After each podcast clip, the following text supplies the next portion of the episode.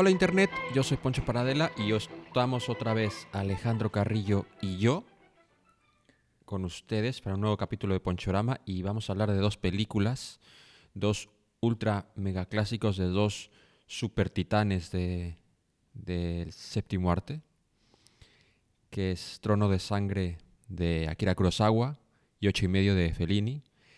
Y tienen en común que las escogió Alejandro.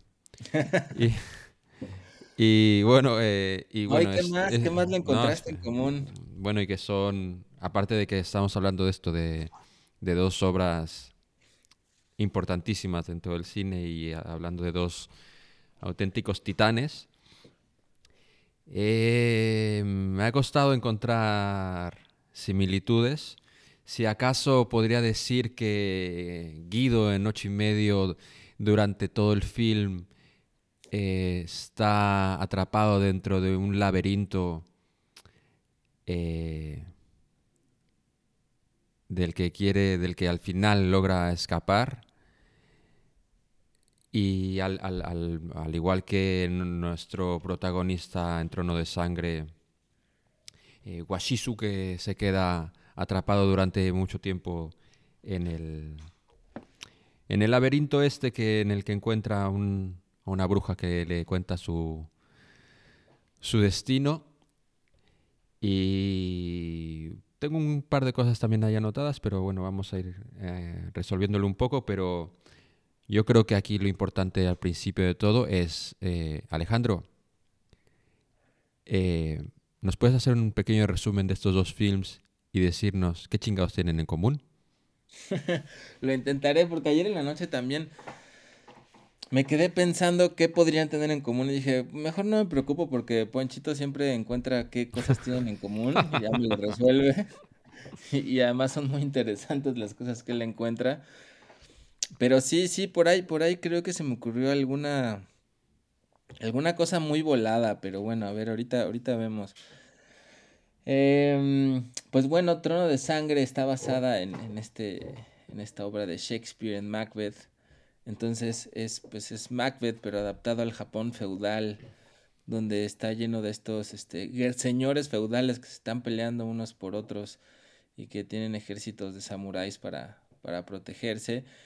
Y bueno, todo, todo parte, igual como estas típicas tragedias griegas, ¿no? Donde, donde es la fuerza del destino que termina por, por cumplirse, pase lo que pase, ¿no? Y el destino le, le dice a dos capitanes, dos capitanes de estos, de, de un señor feudal, que los dos terminarán uno terminará ocupando el lugar del señor feudal y, y, al otro le dice que su hijo ocupará, lugar, ocupará también ese lugar.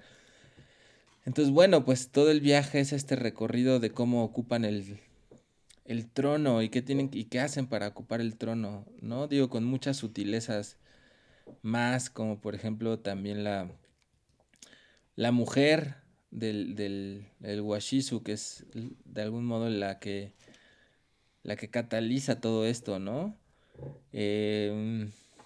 Ah, quiero, es un tema muy interesante este de, de la esposa, que quisiera hablar ahí más a fondo, ¿no?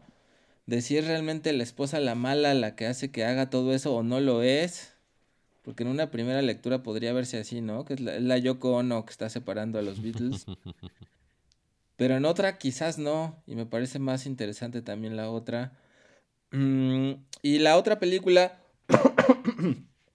Perdón. Mm, ocho y medio, pues es una una locura surrealista donde un director de cine, Guido, interpretado por Marcello Mastroianni, em, está sin inspiración, no sabe de qué va a ser esta gran película em, que continuará con sus éxitos de gran director. Y pues se la pasa toda la película luchando sin saber qué, qué va a hacer, si está haciendo lo correcto, si no está haciendo lo correcto con esta gran película que está produciéndose además mientras él pasa por esta crisis existencial y de, y de inspiración. Pero bueno, ¿qué más tendrían en común? Em, bueno, los dos tienen como, a, las dos películas tienen a sus actores fetiche de cada uno de los directores, ¿no? Que además son dos titanes también, ¿no? Marcello Mastroianni y Toshiro Mifune. en el caso de, de Akira Kurosawa. Las dos son en blanco y negro. Bueno, esas son coincidencias muy obvias, este, pero, pero a un nivel más, más profundo. Yo ayer estaba, te digo, fantaseando un poquito en qué podría ser y... Y quizás encontré que... Pues que los dos de algún modo terminan rendidos ante fuerzas más poderosas que ellos, ¿no? En el caso de, de Guido, pues termina rindiéndose ante las fuerzas de su propia de su propia imaginación, yo entiendo, ¿no? Dejando que esas fuerzas son, sean las que tomen el control y él se rinda de, ese control que creía tener y en el caso de, de, Trono de Sangre, pues el protagonista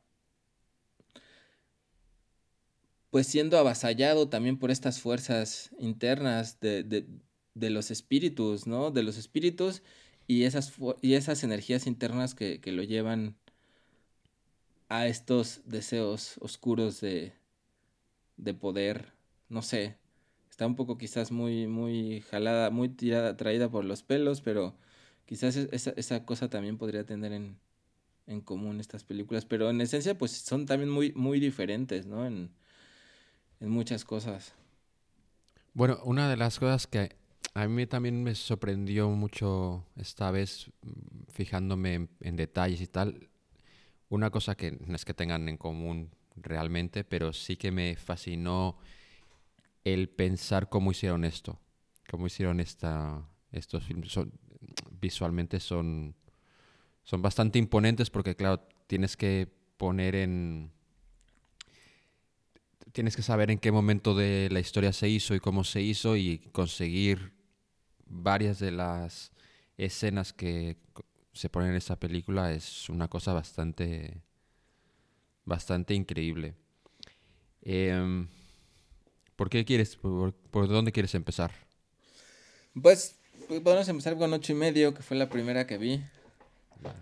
la, acabo de ver hace nada. Pero sí, bueno, empezamos por ahí. Eh, venga, arráncate. Eh, bueno, eh, a, mí me, a mí me gustó mucho esta película. La verdad, la verdad la estaba... Creo que hay que verla con cierto... Con, con un cierto marco mental, un cierto framework eh, mucho más libre, ¿no? Que a veces nos cuesta trabajo acostumbrados como estamos a la narrativa occidental de Hollywood actual eh, pero si soltamos esas pretensiones en ese, en ese sentido dramáticas y, que estamos ya tan acostumbrados a esas típicas fórmulas, creo que es una película que en primer plano se disfruta mucho, que es muy entretenida, que es, que es muy, muy imaginativa, muy... a mí me entretuvo mucho. Aunque bueno, esa la estaba viendo con, Lidia, con mi compañera, y la aguantó 10 minutos y dijo, no, ¿qué es esto? Está horrible, no entiendo nada, no lo quiero ver, y, renunció. Pero eh, por eso digo que creo que, que, hay que estar con cierto, este, con cierta apertura, ¿no? Para, para dejarse arrastrar por, por, por la locura de la peli, que a mí te digo que me gustó mucho porque para mí la peli es como Ah, me habló de manera muy profunda y en pocas palabras me dijo que pues que la mayoría de los casos como creadores, como escritores, como cineastas, como músicos, como cuando estamos creando algo, en realidad no sabemos qué carajos estamos haciendo. Em, y me pareció muy bien retratado todas estas fuerzas que están en disputa dentro de los dentro de nosotros cuando estamos, cuando estamos creando algo, ¿no? Eh, un montón de fuerzas contradictorias que tiran para lados diferentes y, y donde el, el creador tiene que moverse entre ellas y saber cómo lidiar entre esas, entre esas fuerzas, ¿no? Por un lado, tenemos todos a nuestro crítico interno, que en la película literalmente sale el crítico todo el tiempo al lado de él, diciéndole, no, esto es una porquería, es pretencioso, esto no funciona, este, no tiene sentido lo que estás haciendo, y es como una vocecita que está ahí todo el tiempo diciéndole que es una porquería todo, ¿no? Y que me parece que es como la voz interna que todos tenemos también cuando estamos creando algo, ¿no? Que, que esa parte juiciosa que nos está diciendo que es una porquería, que no servimos, que no vale para nada, eh, y a la cual a veces le prestamos mucha atención o a veces no, pero que en el film eh, Guido al final decide ahorcarlo, ¿no? Ya también cuando se acerca al final, este, ya dice, bueno, ya tuve suficiente de esta voz, de la voz de este güey, hay que ahorcarlo. Y ahorcan al, al, crítico que tenía siempre al lado, ¿no? Eh, y esas otras muchas fuerzas que están ahí en la psique, en el alma de este, de este creador y ante las que finalmente yo quiero interpretarlo así, o bueno, más bien me quedo con esa interpretación, no es que sea la correcta, pero es la que a mí me, me movió. Él decide rendirse ante estas fuerzas que están dentro de él y que están en disputa. Dice, no, ya renuncio, no quiero saber nada de esto. Y, y esas últimas escenas donde todo el elenco de la película va bajando de una escalera de este gran estructura que había construido para la película, van bajando todos juntos, todos los personajes y se ponen a bailar ahí en el, eh, como en un gran circo, como en un show. Y de alguna manera él, él desaparece, ¿no? Y es como, yo sentí que era como soltar el control que creo tener, que a lo mejor nunca tuve como creador, como, como director, como lo que sea, em, y dejar que esas fuerzas hagan su show, ¿no? Con la locura que, que eso represente, que es una locura, pues bastante falta de lógica, bastante surrealista, eh, muy poco dramática en ese sentido, pero es un, un rendirse ante esas fuerzas, esas fuerzas de la imaginación que que están en disputa entre nosotros y donde el director decide hacerse, dejar de estorbar, más bien, ¿no? Y en ese dejar de estorbar también se siente, se siente libre, ¿no? Y estas fuerzas están compuestas también por, por recuerdos personales de la vida del director, recuerdos autobiográficos, eh, cosas meramente... proyecciones que hace él, deseos que tiene. Proyecciones, deseos. Entonces es como la locura de este terreno fértil de todo lo que, de todas las cosas con las que uno se mete cuando intenta crear algo, ¿no? Todo lo que uno trae ahí que está dentro de uno, proyecciones, miedos, deseos, recuerdos, eh, fantasías a futuro, cosas que a lo mejor no son nuestras y que son arquetipos que vienen de otro lado. Y estas figuras que, que entre más crea uno que las controla, esos impulsos, esas fuerzas, esas energías, pues yo creo que más perdido está y más insatisfecho con la vida y más insatisfecho con la propia creación, ¿no? Hasta que uno puede rendirse ante ellas y decir, mira, ya renuncio, me suicido y hay que dejar que ellas hagan su desmadrito por sí solas, ¿no? Yo nada más les voy a dar el escenario para que hagan su, para que hagan su show. No sé, eso me pareció. ¿Cómo, cómo ves, Poncho? Eh, ya. Soy el que vende las tortillas, ¿no? Sí, sí. Vaya. ¿Allá no van a, gritar a los edificios que venden tortillas? No, aquí vienen borrachos a cantar. Eh, sí, estoy de acuerdo con lo que dices. Eh, hay una de las una de las preguntas que más me, Una vez le dijeron dentro de la película, más me estuvo girando en la cabeza todo el rato, es la pregunta que le hace el cardenal a Guido. Y es... Que, que quiero que me la respondas tú también. A ver, a ver. ¿Se viene al mundo a ser feliz? Eminenza, yo no sono felice. Perché dovrebbe essere felice? Il suo compito non è questo. Chi le ha detto que si viene al mundo per essere felice? Ah, esa es bonita, ¿verdad? Sí, sí, cierto, es cierto. También, también cuando la oí, ahora se me había olvidado, pero me gustó mucho. Eh, yo creo que no, no necesariamente se viene, se viene a ser feliz. Yo creo que eso es lo, nuevamente, lo que nos quiere vender este estilo de vida eh, occidental hollywoodense de que venimos a ser felices. Yo creo que venimos a ser, ¿no? Y entre esas cosas se incluye la felicidad y se incluyen muchas otras cosas. ¿no? Em, pero no, no, no creo que se, que se venga a ser feliz. Me acuerdo de alguna vez, algún estudio que salió donde, donde, de los rusos, ¿no? Por ejemplo, que hablaban que en Rusia no había este... Un estudio decía que, en Rusia no había no estaba tan implantado este deseo occidental de la búsqueda de la felicidad, ¿no? Y que, y que pues, muchos estaban tristes y, era como muy aceptable poder estar triste, ¿no? Y incluso de manera continua. Y eso, aunque ciertamente no te hace feliz, no te pone en ese estado frenético de querer todo el tiempo acercarte a la felicidad, ¿no? Que, que termina alejándote de ella también. No sé, ¿tú crees que se venga a ser feliz? Eh, no. No, no, estoy de acuerdo contigo. Creo que, creo que el, el, el a ver, entiendo el, la lucha de la búsqueda de la felicidad, pero creo que muchas veces la búsqueda de la felicidad es eh, en parte el culpable de que no se encuentre la misma. Porque esa misma búsqueda puede ser muy tramposa. Pero. O te puede meter en un tipo de obsesión o, o lo que sea. Y porque, por ejemplo, en la conversación que tienen, eh, básicamente eh, lo que extraigo de ahí es que, claro, ¿qué es la, qué es la felicidad?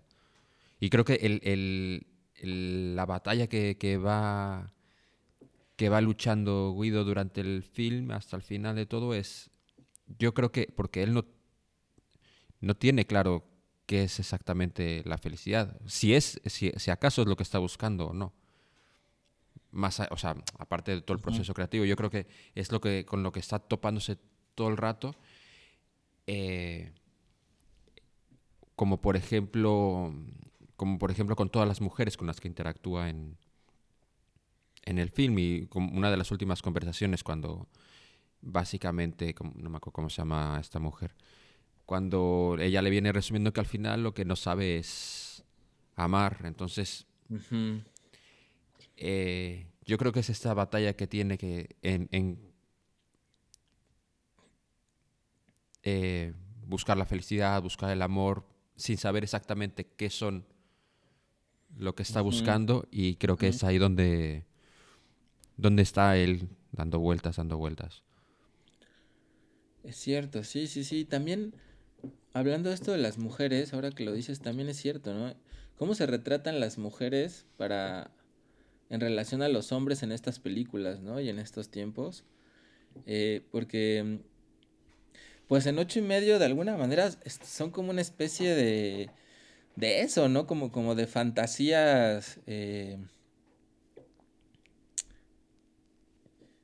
idealizadas en algún sentido, no sé, no sé cómo decirlo, pero estas imágenes del harem, de cuando tiene él ahí el harem con todas las con todas las mujeres y que todas las tratan lo tratan como un rey es, es este, y todas realmente pues son en esa, en esa fantasía del harem, pues todas son pues simplemente títeres de la imaginación de él, ¿no? O sea, títeres de, de cómo le gustaría que, que fueran o proyecciones de lo que él se imagina que son que son las mujeres, pero me parece que, en la película también el, director es, es consciente de, de, eso, ¿no? De que pues que no son realmente eso que él, que él interioriza, ¿no? O sea, que en ese sentido también se cuestiona él en la figura de, de, Guido también su relación con las, con las mujeres, ¿no? Y cómo, y cómo ha sido. Ahí viene también toda esa parte meta, ¿no? Que está plagado también de recuerdos del propio Fellini y del trabajo que le costó filmar la película, ¿no? Cómo se ven reflejadas todas esas todo eso, todo eso mismo, ¿no? Bueno, yo creo que esta escena del harem sí que es como una proyección de su deseo de cómo sería, pero yo creo que en él durante el film, eh, la manera que tiene de interactuar con, toda, con la gran mayoría de estas mujeres, yo creo que es, es así. Sí, sí, sí, sí, sí.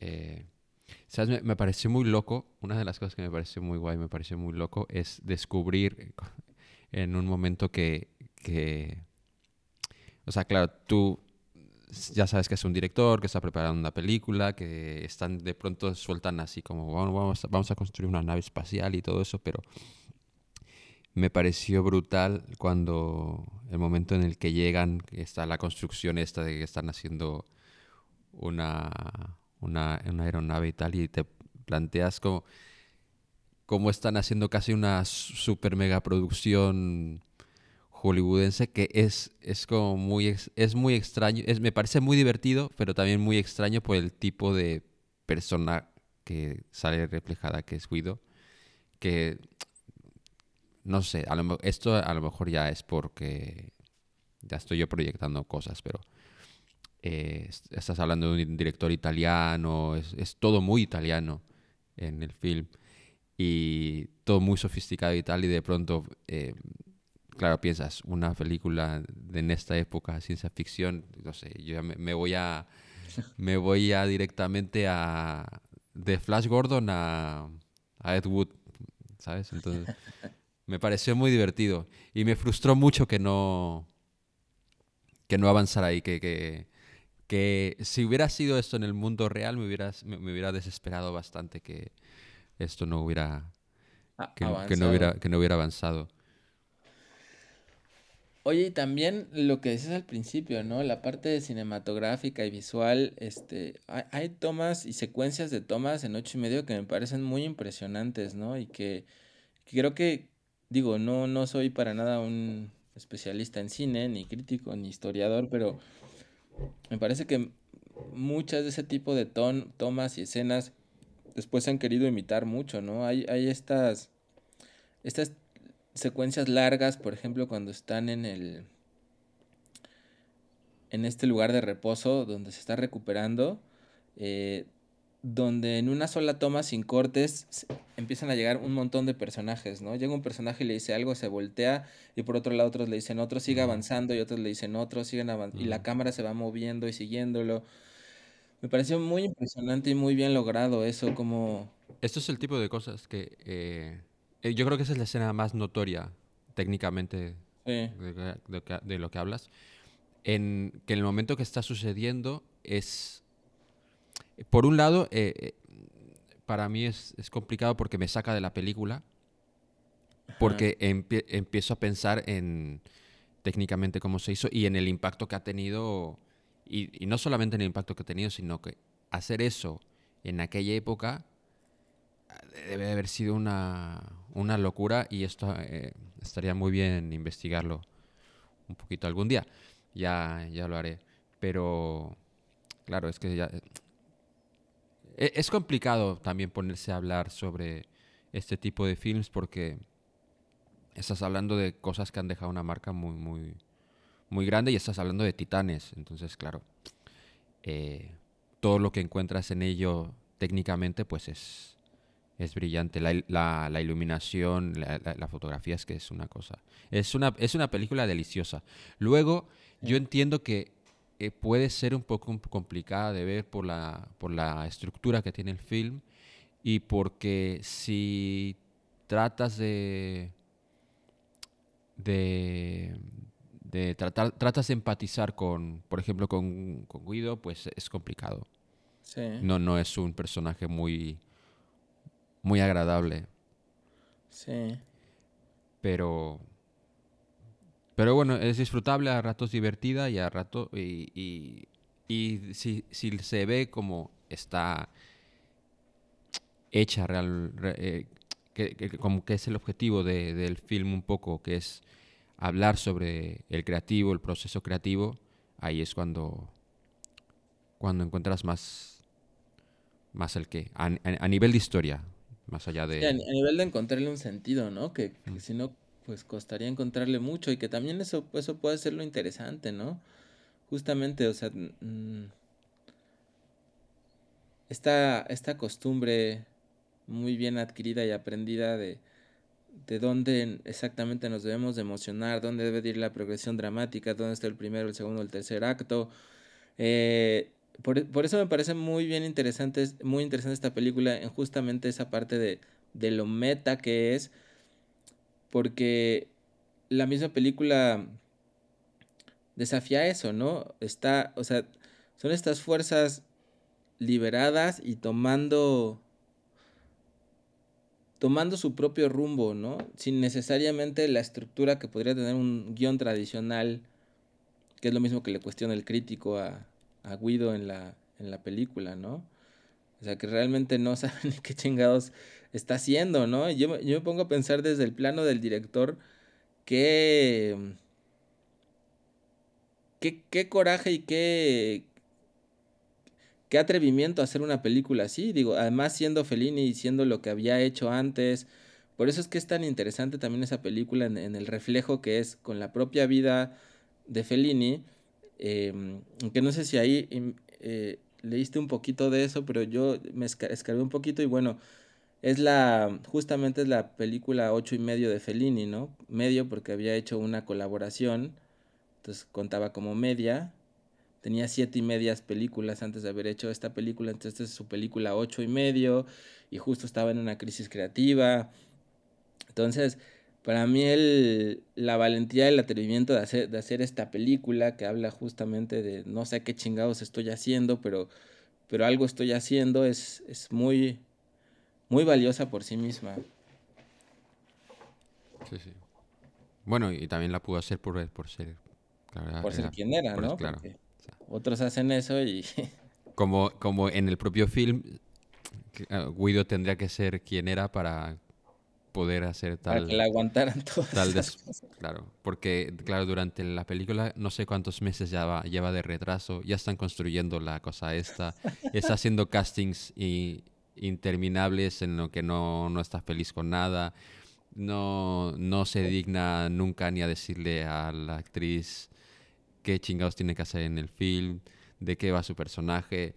Eh, todo, mezclado con que está entre que está con una, con una mujer, está con otra mujer, ocultándose de su mujer, luego va por su... Es... Sí, hay, eh, esas cosas son también muy...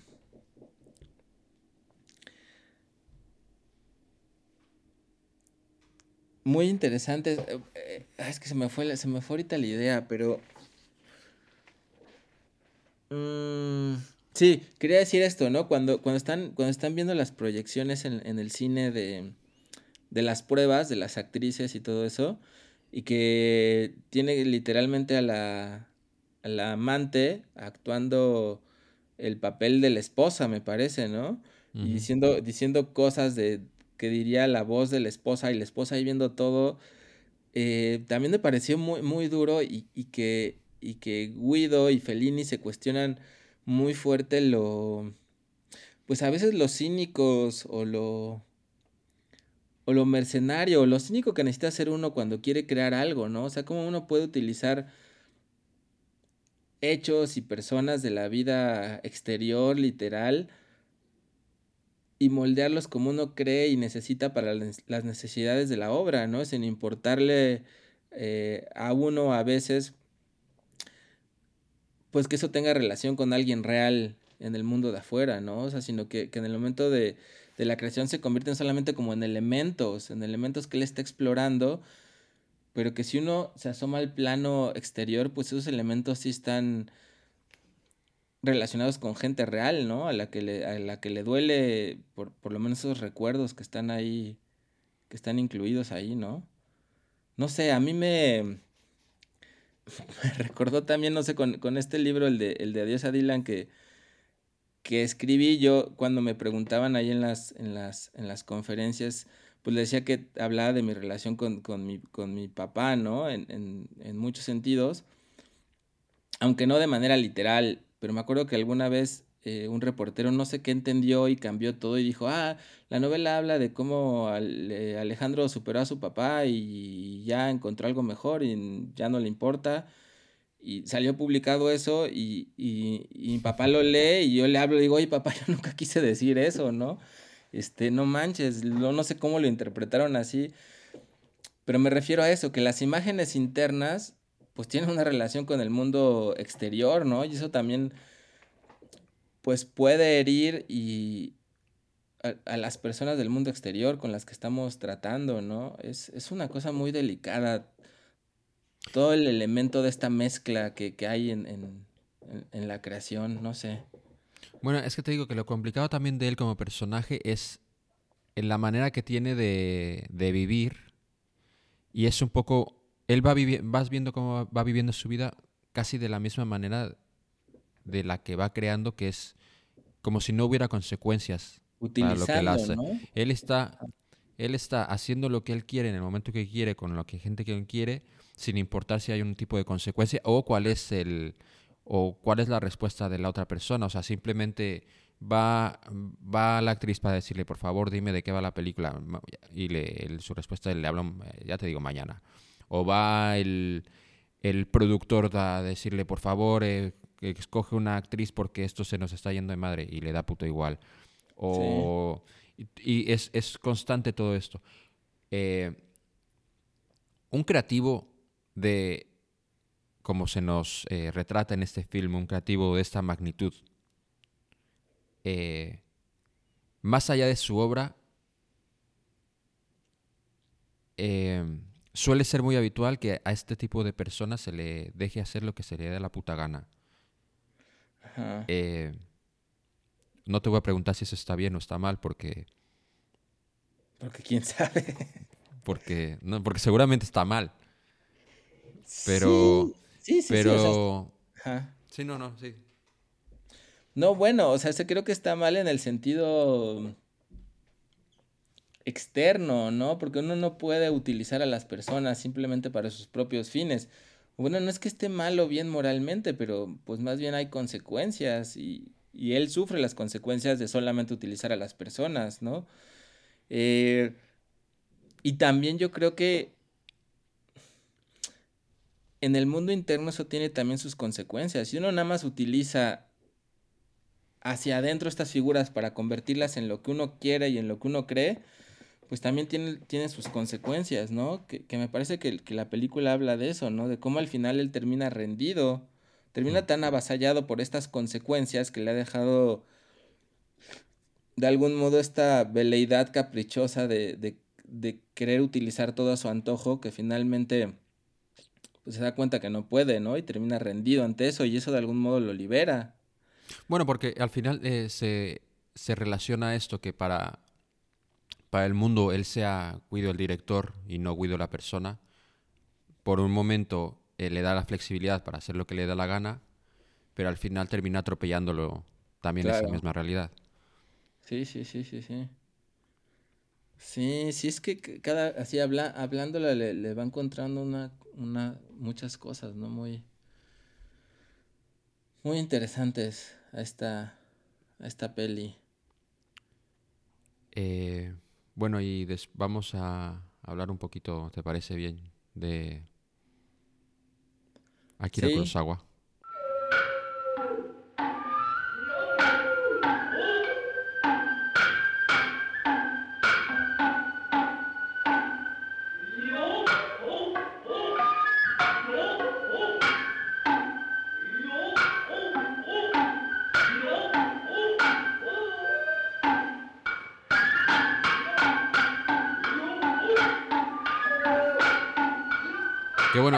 Te dije en su día que para mí hablar de Kurosawa es muy especial, más allá de ser quien es, porque eh, para una persona tan amante de, de Star Wars siempre es Kurosawa, es como hablar de la, una de las más grandes inspiraciones que hay. Y desde muy pequeño por eso mismo le he tenido mucho cariño a Kurosawa. Este film es es... Ah, me, encantó, es brutal. Es que es brutal. Y sobre todo, lo, único, te digo que el único problema es que me pasó mucho más durante toda la película que, que con ocho y medio, que me costaba volverme, me costaba, batallaba más bien con no salirme de la película al encontrarme maravillado con, con, con cómo está filmada y cómo está hecha. Es que no, no hay, hay cosas que, que, que me parecen irreales que se hayan podido hacer. O sea, me parece una película hecha, me parece perfecta. Contando cuándo se hizo, cómo se hizo. Sí, no, claro, claro. Pero bueno, esta película es intensa porque nos va, nos habla de cosas como el destino y cómo nos, cómo la idea de, de conocer el destino nos puede, nos puede atropellar y hasta qué punto nosotros eh, construimos o no construimos ese destino. Ajá. Porque, eh, bueno, hay un, hay una, hay un ser en el bosque que es capaz de predecir el futuro, eh, predecir el futuro, pero ese futuro hubiera sido realidad sin, Si no se hubiera predicho. si Asahi no hubiera, si no se hubiera predicho y si esta, si Asahi, la mujer de, de, de Washizu, no hubiera apretado a su señor para que desatara todo, toda la historia. Es interesante, es interesante porque yo creo que la misma película también no, no lo deja un poco abierto también. Sí, sí, sí. Es. Pues es que es un gran tema, ¿no? Como lo dices, o sea, es un tema inmortal, estas preguntas acerca de- del destino, ¿no? Em, si existe el destino, si, si se cumple, si uno lo cumple porque lo conoce justamente y eso es lo que hace que uno lo cumpla, o si el destino justamente, el, el que te lo hayan dicho es el catalizador para que se cumpla y si no te lo hubieran dicho no se cumpliría. Ah, Hay un montón de, de preguntas que son interesantísimas. Eh, pero esto de la mujer a mí, a mí es lo que más me, me gustó. Porque bueno, la película empieza diciendo, ¿no? Empiezan cantando ahí los... eh, Bueno, sí, sí, sí. Claro, que que empieza cantando la, la, la historia directamente. Y me, dicen, me ¿no? parece muy bonito. Sí, Dicen, dime. había un gran guerrero que era muy fuerte en la batalla, pero débil ante su mujer.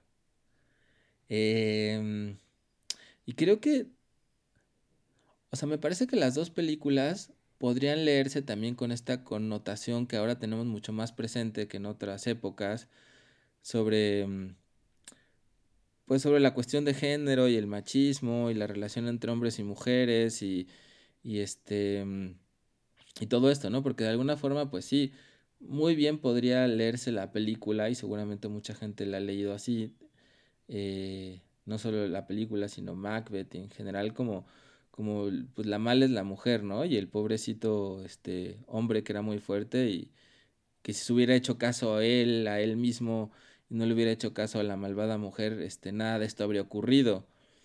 Pero, pero a mí me parece que también en ese sentido la, la mujer es una, es una víctima del papel que juega. Evidentemente, sí. Porque, mm, porque a mí o sea, lo que le dice el espíritu del bosque, que me, me- me pareció fantástico eso, como se lo dice, ustedes los humanos son muy raros, este, siempre quieren, aparentan que no les interesa lo que, lo que en el fondo de sus corazones desean. Y, y, y, pues es más que obvio que en el fondo de tu corazón tú quieres ser el señor, el señor de este lugar, ¿no? O sea, ese es un deseo que él tenía en el fondo del corazón, pero ni siquiera tenía el valor o la capacidad de poder ver su propio deseo y abrazarlo, ¿no? Y, y hacer algo. Entonces, en ese sentido, pues la mujer es como un, la esposa es como un catalizador que, que le permite ver y llegar a, lo, a esa maldad o a ese deseo de poder absoluto que él tenía en el fondo del corazón. Pero no es que la mujer le introdujera ese deseo de, de poder y de maldad, ese deseo ya estaba ahí. Y... mm, Bueno, y claro, porque para que, para que ella convenciera a este hombre de hacer todo lo que hizo, para llegar ahí, él tuvo que contarle la historia de- del bosque. Sí, sí, sí. Con lo cual, eh, ya, ya estás dando un paso. O sea, evidentemente no se puede quitar de. O sea, no se puede quitar de la conversación el que esta mujer. eh, eh, pues eh, lo instiga para que. Sí. para que pase lo que pase. Pero todo viene precedido de él le cuenta una historia, no, no sabemos en el film exactamente cómo fue esa historia, pero a la conclusión que llega, más allá de que, o sea, qui- quitándole, quitándole el, decidir si es, si, es mal, si es malvado o no malvado el plan de esa mujer, es lógico. O sea, a la, a la conclusión que llega teniendo la información que ella tiene y sabiendo cómo es el mundo en el que vive, eh, que, bueno, el Japón feudal del siglo XVI, sabiendo ella perfectamente cómo, cómo es este mundo y, y sabiendo la, la- historia que le ha contado su marido, la conclusión a la que llega es bastante lógica. Luego, Claro, aunque queda la duda, ¿no? Que a mí me parece que eso es lo bonito de cómo está hecha la película, donde uno se pregunta, ¿y realmente si venía el señor feudal a, a matarlo porque el otro, y para porque el otro era el favorito o no, ¿no? O, o si él, si él hubiera podido resistirse a eso que le decía su mujer, realmente habría, habría desencadenado todo eso, pero de nuevamente viene la, la, la, el tema del destino. Realmente no, primero no había capacidad de resistirse a eso, porque en el fondo, pues él quería que pasara todo eso, lo que pasa es que no podía reconocérselo ni siquiera a sí mismo. Em, porque por más que esta mujer lo estuviera...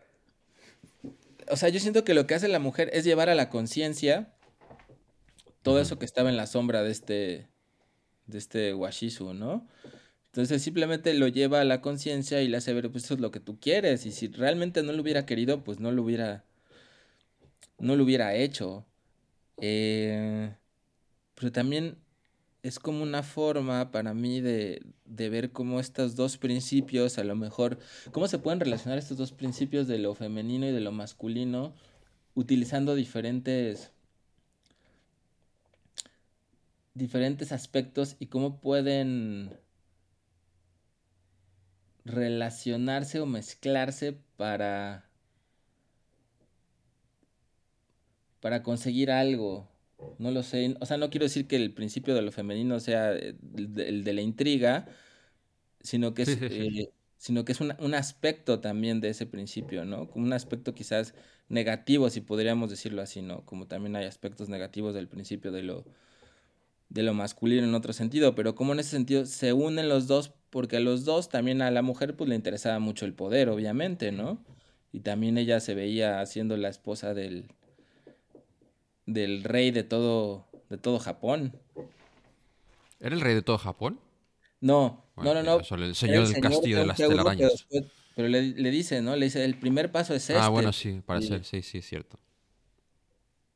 Eh, corrígeme si me equivoco. Y esto no sé si, eh, bueno, esto no sé si en Macbeth era así o no, pero yo eh, en el film yo diría, siguiendo con esto, que incluso él no le echa en cara a esta mujer. Una Sí, vez, ¿no? ya, o sea, una vez ya, ya es el señor del castillo de las telarañas y, y se empieza a desen- desencadenar el infierno, no, no llega tampoco un momento en que tengan una conversación de maldita mujer, mira lo que has hecho, esto es tu culpa, ni nada. No, si acaso cuando, cuando él le dice que le quiere heredar el poder al hijo de, del, Ah, sí, de, del, de Mickey. del- del Mickey, ¿no? Eh, que ella le dice, no, no, no, no hice todo esto por, por, para que se beneficiara un, el hijo de, el hijo de alguien más, ¿no? Y ahí de nuevo, ¿no? Resulta que está embarazada y, y este, y eso también vuelve a, a encauzar, digamos que vuelve a encauzar el destino a esa, a ese final, pero también nos vuelve a poner la misma pregunta, a lo mejor también si él hubiera cedido de manera pacífica a- al hijo de su amigo, el, el ser heredero, no habría pasado todo este final. Eh, y se podría haber llegado al mismo destino, pero quizás por otra ruta.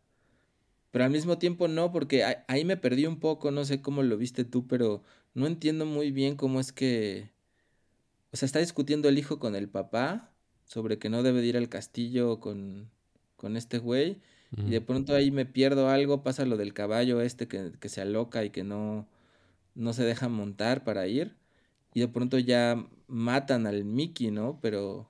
Cuando, no, pues lo explican, cuando van de camino consiguen matar a Mickey, pero el hijo se escapa. O sea, en realidad los ah, iban a matar a los dos. Pero él consigue ah, escapar y se va con... No me acuerdo cómo se llama, ¿Irún o...? Ah, ¿no? Sí, sí. Y ya salía con él y bueno, pasa esto. Otra de las cosas que me pareció brillante es lo de lo del bosque que se mueve.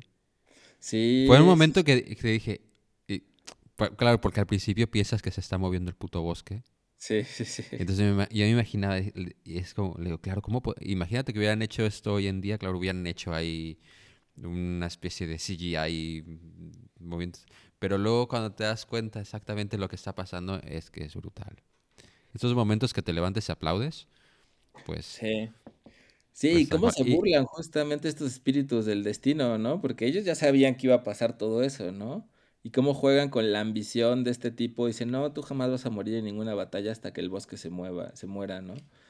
Y además ahí le dicen, no, y queremos que hagas una pila de sangre y que si lo vas a hacer bien, que, que mates montañas de cadáveres. Y el otro, sí, voy a empapar el bosque de sangre, ya como completamente descontrolado, ¿no? Y poseído por, por su propia ambición de, de poder y, y en eso tómala, ¿no?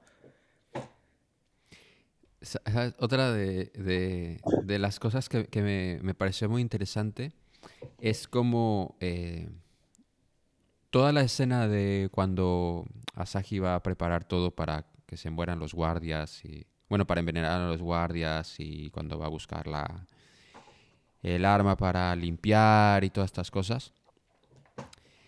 En, el cine moderno, entre comillas, o, más occidental y tal, es, muy importante el sonido y esto eh, normalmente se, te fijarías en las pisadas y tal. Eh, es, a mí me parece muy espectacular lo que hace esta película con el sonido del vestido de ella mientras va andando, porque es como un sonido que muy mm. que se hace se acentúa muchísimo, se pone mucho énfasis en el sonido en el es como el... Eh, Y suena como una serpiente, de hecho, ¿no? Como...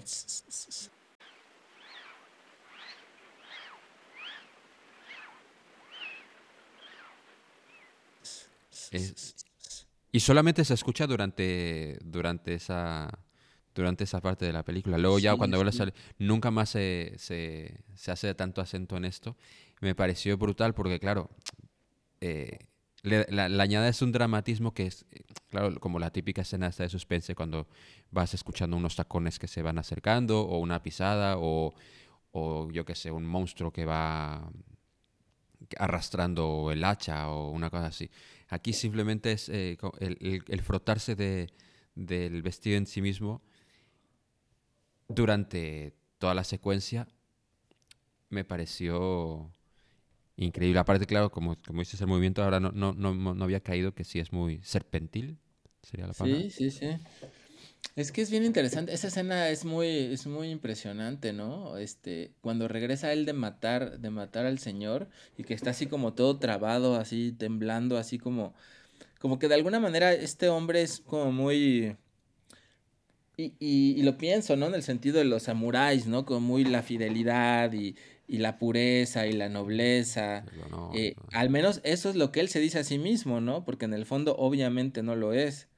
Pero cómo necesita en ese, en ese caso la figura y la participación de la mujer, de su esposa, para poder hacer eso que él no podría hacer por sí mismo, aunque sí lo quiere hacer, ¿no? Entonces, nuevamente esto, la mujer llega y es la que lo saca de algún modo de ese estado en el que lo habrían descubierto y hace la parte inteligente, ¿no? de quitarle la lanza, irse a poner a los otros, gritar que hubo un asesinato para que el otro reaccione. O sea, sin, sin, sin la inteligencia y, la, y, lo astuto de la mujer, él, tampoco habría llegado a ningún, a ningún lado en términos prácticos, ¿no? Sí, bueno, eh, por lo menos por lo que vamos viendo un poco de, de él, mm, es un gran guerrero, pero no tiene muchas luces. Sí, Sí. ni- él ni, ni Mickey, porque, claro, la- es, al final son, bueno, eso, Sí. guerreros. También es, es muy interesante la, la culpa con la que también vive cuando, cuando empieza a ver que no sabe si es, si es él que está... Si está pasando o no está pasando, que puede ser porque ya nos, está- nos, están- nos están estableciendo el elemento fantástico una vez existe la, la bruja del bosque, pero el que vea constantemente a Mickey cuando ya... En ese momento lo que no me acuerdo es si él sabe que se ha desen- desencadenado todo, si, si, lo han, si lo han mandado a No, no, asesinar no o no. sabe que lo mataron. Yo- O sea, ya lo mataron, pero él todavía no lo sabe. Entonces es... Vale, entonces no es que sea la culpa, está viendo el fantasma real. Sí. Y también hay la, la actuación del Toshiro Mifune, me encanta, ¿no? Es como, como, Bueno, es que, a ver, eh, su cara es como... es, es- es como muy expresiva y muy exagerada y muy, muy japonesa. Es como, o sea, es como el típico, o sea, no, no japonés actual, pero así como te imaginarías un, no sé, es, es como muy bruto al mismo tiempo, este, es, a mí me, me encanta, me encanta verlo como todas las reacciones y todo lo y todos los ojos, cómo pone los ojos y la cara, es, es, y además contrasta, ¿no? Porque la mujer pues casi no Parece un palo, ¿no? Hasta el final cuando se quiebra y se empieza a lavar las manos porque están manchadas de sangre, es cuando cuando Bueno, ya tiene Es sí. que todo él es muy exagerado. O sea, muy es, es como muy exagerado. O sea, o sea, su, su- o sea, su cara es, es como muy específica. Pero siempre que hay cualquier ruido. Bueno, es que es, es, es toda la película. Eh, cual- cuando hay un ruido de la manera que sale corriendo para, para ver lo que está pasando y va corriendo de un lado a otro, es, es, as- es hasta cómico de alguna manera. O sea, no es cómico, pero es, es. Está exagerado. Bueno, no, no sé, a lo mejor sí que se movían así en, en Japón. Pero bueno, eh, no, a lo mejor sí era así, porque eh, tú ahora lo puedes mirar como, como, como si fuera como comedia incluso. La manera, por ejemplo, al principio, cuando, cuando le van llegando las noticias al señor feudal, la manera que entran con el caballo como loco, no, no todavía no, el, el caballo no- todavía no para y, los, y estos ya están saltando al suelo para arrodillarse ante el señor feudal para contarle las, la- la- las últimas noticias del frente.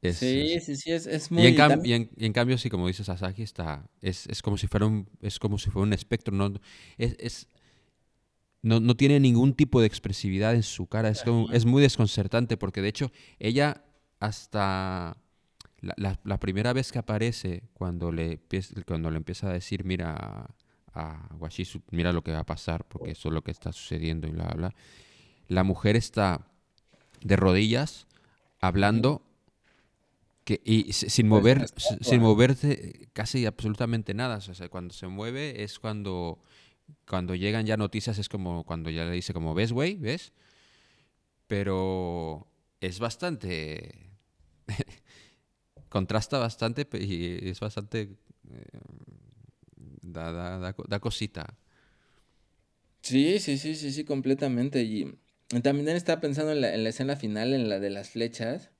Y decía, no manches, ¿cuántas pinches flechas y no le dan ninguna? Así le daban algunas, pero tenía la armadura, ¿no? Claro. Y esa escena también es como muy exagerada y muy, muy, muy bonita, ¿no? Cómo va gritando y quitándose las flechas. Pero termina justamente muy impresionante cuando, la- cuando la flecha le atraviesa el, el le cuello atraviesa el cuello. También es muy, muy impresionante esa, esa Bueno, también- No, también Sí, estoy ya un poco acostumbrado a la exageración estas porque también consumo mucho producto japonés Japonés. Entonces, a ver, Alejandro, valórame esta película eh, como adaptación de Macbeth. Pues mira, la verdad es que me gustaría sonar muy, muy intelectual y conocedor de Shakespeare, pero la verdad es que Eh, no soy un experto para nada en Shakespeare y de hecho no, no, no, no, no tengo muy fresco Macbeth, la verdad. Como muchas otras cosas de Shakespeare. Entonces, este, no, me, me, me gustaría eh, más bien clavarme porque nunca me he clavado en Shakespeare, entonces no, no lo podría comparar con el original porque no lo tengo ni siquiera ni siquiera presente, ¿no? Salvo algunas referencias y la estructura básica, así como del argumento y cositas así, pero, pero no, no, no sabría. Bueno, pues, pues no, no has podido, no has podido, ya está, no pasa nada. Yo tampoco. Ya está, antes de que me lo preguntes. Pero, pero me dan, obviamente, muchas más ganas. Creo que cada vez va siendo más justo que, que empiece a leer a Shakespeare. Eh, Shakespeare, sí. Es que sabes también que es problemático que... No, no, no sé, no- bueno, evidentemente, bueno, evidentemente no sé, no sé contigo cómo es, pero yo creo que hay un, hay un problema de, ya, ya no sé si me meterme o no en este jardín, pero hay un problema con, con la educación, al, menos con la que recibimos tú y yo en, cuando éramos jóvenes, que no sé si es lo más inteligente que te, que te hagan afrontarte a según qué textos, a, según qué edad, creando animadversión a según qué cosas, o creando que al, al final tú descubres cosas que te llenan mucho en muchos textos, que al final no los, bueno, sí que los consigues eh, enfrentarte a ellos, pero a lo mejor mucho más tarde de, en tu vida de lo que podrías haberlo hecho en un principio, porque realmente, ah, voy a hablar con un poco lo bruto, pero de un salón de clases y tal, eh, ¿cuánta, cuánta- ¿cuántas personas de ese, en ese momento apreciaron eh, un texto de Shakespeare de como pudieran haberlo hecho eh, más adelante en la vida? Sí, sí, quizás, quizás también eso, ¿no? Quizás también justo los maestros, ¿no? Que no, no encuentran el modo de realmente hacer, hacértelo apreciar, ¿no? Digo, mucho más allá a lo mejor de Romeo y Julieta, que es como lo, lo que te, te dan a leer y más o menos lo explica y lo entiende y todo, pero hay otras cosas que, que también es tanto que, que no sé, a mí al menos eso es lo que me mantuvo alejado, ¿no? Porque tampoco uno puede, no sé, no sé, tampoco uno, uno tiene, tiene sus órdenes de, de preferencias y es como dices, ¿no? A lo mejor hay cosas más cercanas que de momento te llenan más y de pronto esas otras cosas no, no te sientes tan cercano a ellas, ¿no? No porque sean malas, buenas, hasta que llegue un momento donde uno ya pueda, pueda acercarse y relacionarse con ellas de otra, de otra forma, tal vez. No, pero a ver, lo, lo hablo, o sea, obviamente no soy un experto ni pretendo de en cómo educar a, a las futuras generaciones, pero no sé, al, al- al menos visto de desde mi experiencia, creo que al final llegas allí, pero si tienes, te preparan el Sí, camino sí, de una sí, mejor también. manera, quiero decir, al final tú puedes llegar a escuchar a, eh, no lo sé, eh, por las propias referencias, por ejemplo, digo, yo al final en su día llegué a Kurosawa por Star Wars, quiero decir. O sea, al final, sí, sí. al final llegas desde un punto de interés. Claro, luego tampoco puedes decir que todo el mundo tenga el mismo punto de interés, con lo cual no puedes empezar por ahí, pero bueno, no sé. Y una idea que suelto por ahí. No, no, pero te entiendo, sí, o sea, como que estas cosas que se deban de imponer a ciertas edades, porque sí, porque esto es lo que hay que leer, creo que a veces no, no funciona, ¿no? Y a lo mejor no funciona por la manera en que lo, en que lo enseñan, ¿no? Si, si lo enseñar de otra manera más atractiva, podría, podría ser.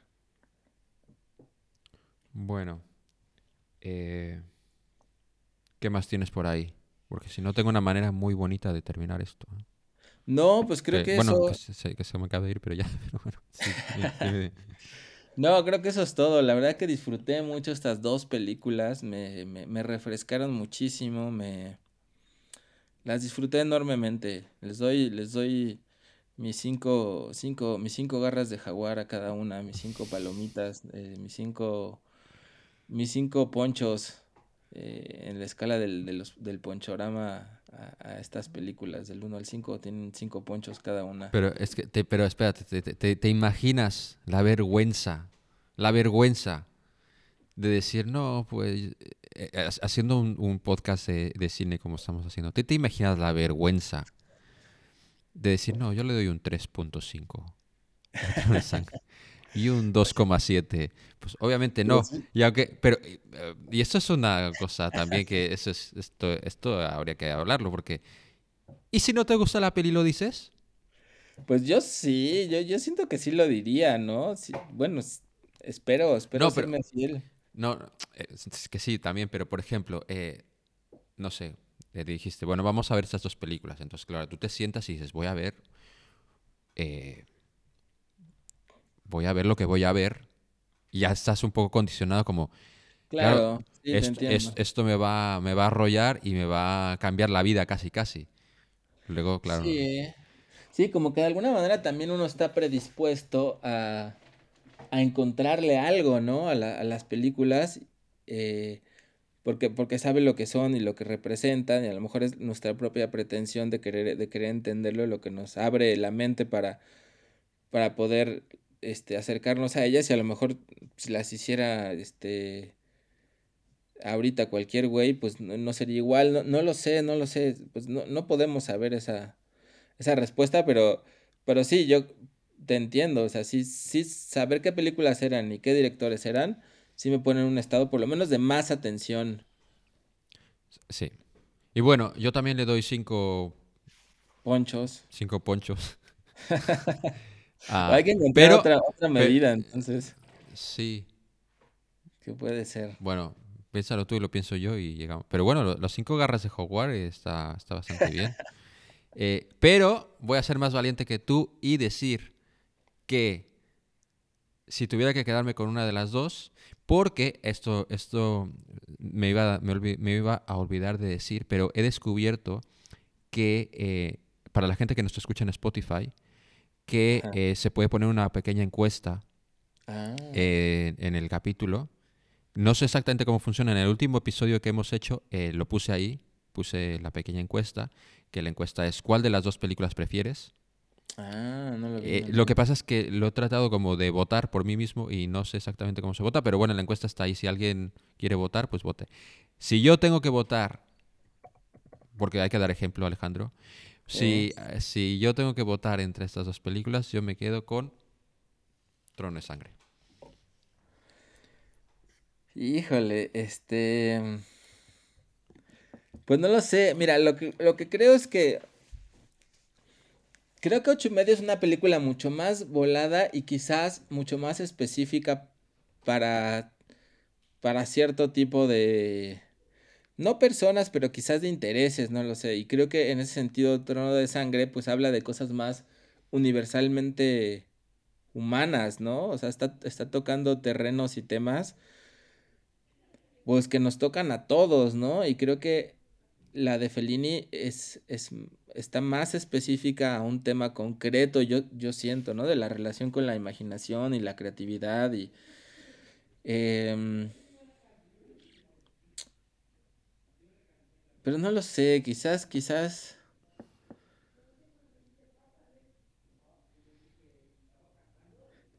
Mira, pero te, voy a decir una cosa. Te voy a decir una cosa. Subconscientemente ya has elegido que tu preferida es la de Trono de Sangre porque a lo largo de nuestro, este creo que es en nuestro capítulo 13, el primero no cuenta, así que digamos que es nuestro... Bueno, no, desde que Ah. hemos descubierto la fórmula de dos películas, Sí, ahora voy a hacer el ridículo porque no me acuerdo cuándo empezamos, pero llevamos ya unos cuantos capítulos. Eh, hemos establecido una dinámica no hablada, pero más o menos hecha de que la segunda película es la película que más nos gusta a los dos, con lo cual ¿Así es? subconscientemente tú escogiste cuál era la primera película de que íbamos a hablar, con lo cual, di- o sea, dicho lo cual, Ah. has- tu subconsciente te ha dicho que ah, prefieres a Kurosawa. Pues puede ser que sí, este, la verdad es que creo que intelectualmente me emociona más la de Fellini, pero creo que Sí, sí, sí. eh, emocionalmente creo que sí mi corazón está más cercano a la de Kurosawa por poco, porque la verdad las dos me gustan mucho, pero, pero creo que sí, sí, sí, sí, sí, también diría que, que Trono de Sangre. Bueno, pues Alejandro, como viene siendo habitual, dile a la muchachada dónde te puede encontrar. Pues me pueden encontrar ahí en el, en el Twitter como el Alejandro, como Alejandro Tweet. Estoy también en, en mi sitio web, eh, el alejandrocarrillo.xyz. Estoy en Spotify como el Alex Carrillo. Y pues por ahí en, en, en Facebook también, el Alejandro Carrillo Escritor. Por ahí ando. Bueno, y también tienes que también decirle a la gente que la última vez se me olvidó decirlo, pero eh, Adiós al Dylan ahora tiene una segunda vida como audiolibro. Cuéntale a la muchachada qué es Es esto, cierto. dónde lo pueden encontrar y bueno, que se hagan con, con Que una se hagan con el audiolibro, claro. Sí, bueno, mi novela Adiós a Dylan este, salió apenas hace, un- hace un par de semanas en, en formato de audiolibro, leída por, por, por el Cha, el bajista de Fobia y también locutor de Reactor y Radioactivo y, y- y todo ese rollo. Y me parece que lo hace muy bien. Yo también me eché la novela esta semana oída. Es muy raro oír mi libro en, audiolibro leído por alguien más, pero me gustó mucho la experiencia. Y si lo quieren conseguir, pues se pueden bajar hasta una prueba gratuita en cualquiera de estas plataformas de Audible, este, Google Play, por ejemplo, está también ahí en Google Play, en todos estos lugares en los que no son de suscripción, de los que te incluyen todo lo del catálogo, sino donde consigues uno a uno los, los audiolibros. Se sacan una prueba gratuita, se lo pueden escuchar y espero que, que les guste. Está, me parece que lo hace bien el, el narrador. Bueno, eh, yo voy a dejar el link igualmente para que, bueno, unos cuantos links por si le quieren echar el ojo y no quieren googlear Adiós a Dylan audiolibro, ya les hago yo el trabajo a ustedes. Eh, Y bueno, pues yo soy Poncho Paradela, me pueden encontrar en Instagram y en Twitter como arroba Poncho Forever. Y pues nos escuchamos a la siguiente. Gracias Internet. Au revoir. No sé si antes de despedirnos, Ponchito, quisieras. Tengo un código de regalo para Adiós a Dylan. Entonces, igual si se lo regalamos a los radioescuchas, podría ser. Eh, claro, podría ser, claro. Pues, eh, pero ¿cómo lo vamos a hacer? ¿Cuántos vas a regalar? Nada más, ten- es que la editorial me regaló tres. Y ya, ya, ya di dos. Uno para mí, otro para, para, para, para mi sitio web y, y pues me queda ese. Entonces sería nada más un audiolibro el que podríamos dar. Pues vamos a, a ver, ¿cómo lo vamos a hacer para que sea fair? Eh,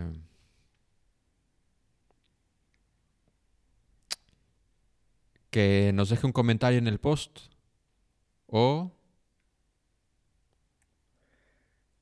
No, di, di- una, di una palabra y que nos escriban un DM diciendo, diciendo esta palabra y entonces la primera persona que lo haga... bueno, que- el que nos sé. escriba diciéndonos por qué les gustaría escuchar este Adiós a Dylan y la mejor respuesta, pues ya que se lo lleve, ¿no? Esto es- ser. pero esto es complicado, Alejandro, de una manera sencilla.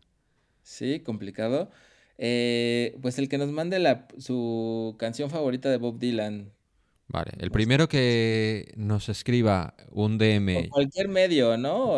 bueno, En- el primero que nos escriba por cualquier medio, y no lo vamos a poner, o sea, no lo vamos a escribir, o sea, no se- tiene que haber escuchado el programa. Sí, Así ya sabemos que es un fiel radio escucha. va. No sé, no sé si cuenta el, el término radio escucha, pero bueno, si es fiel al, al programa. Pues el primero que nos escriba diciéndonos su canción favorita de Bob Dylan se va a llevar el audiolibro, el- se va a llevar el audiolibro Adiós a Dylan de Alejandro Carrillo. Y pues esto ha sido todo internet. Muchas gracias. Y ahora lo digo en español. Adiós. Adiós. Avanti, venite avanti.